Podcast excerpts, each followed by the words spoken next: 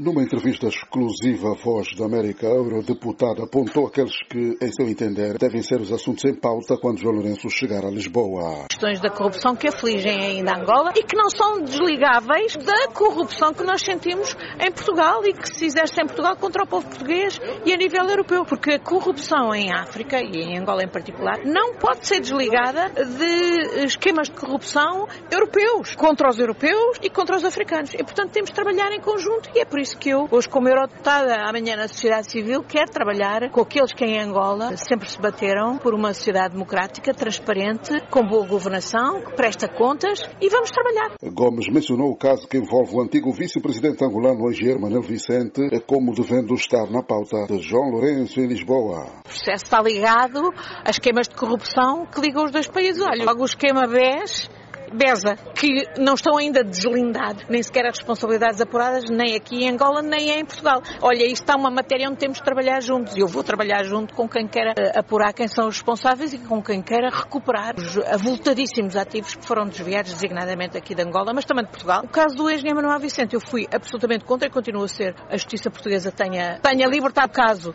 mandando-o para aqui, porque a própria justiça angolana tinha feito saber que não tinha capacidade, efetivamente, para julgar até porque estava constrangida por uma lei de amnistia que foi exatamente feita para garantir impunidade à pessoa acusada em causa. Ainda a prescrição foi anuada. A deputada europeia assegurou que não vai se calar enquanto houver situações nefastas, tanto em Portugal como em África, particularmente em Angola. A partir de Luanda para a Voz da América, Manuel José.